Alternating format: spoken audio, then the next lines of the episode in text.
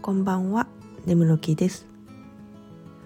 数日前に数秘術のことについて触れましたが、今日はマヤ暦のことを同じように誕生日から算出するのですが、こちらは赤、白、青、黄色に色付けされた詩のような紋章で表されてたり、これまた興味深いのですよね。私は残念ながら一かじりぐらいでよく分かってないのでどういったものなのかとか詳しい説明などはご自身で調べてみてくださいね。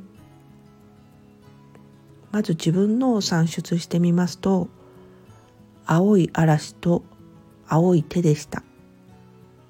どちらも青。好きな色なのでなんとなく嬉しいです。意味を見ると周りを巻き込むとか手に関することで才能が発揮するとか。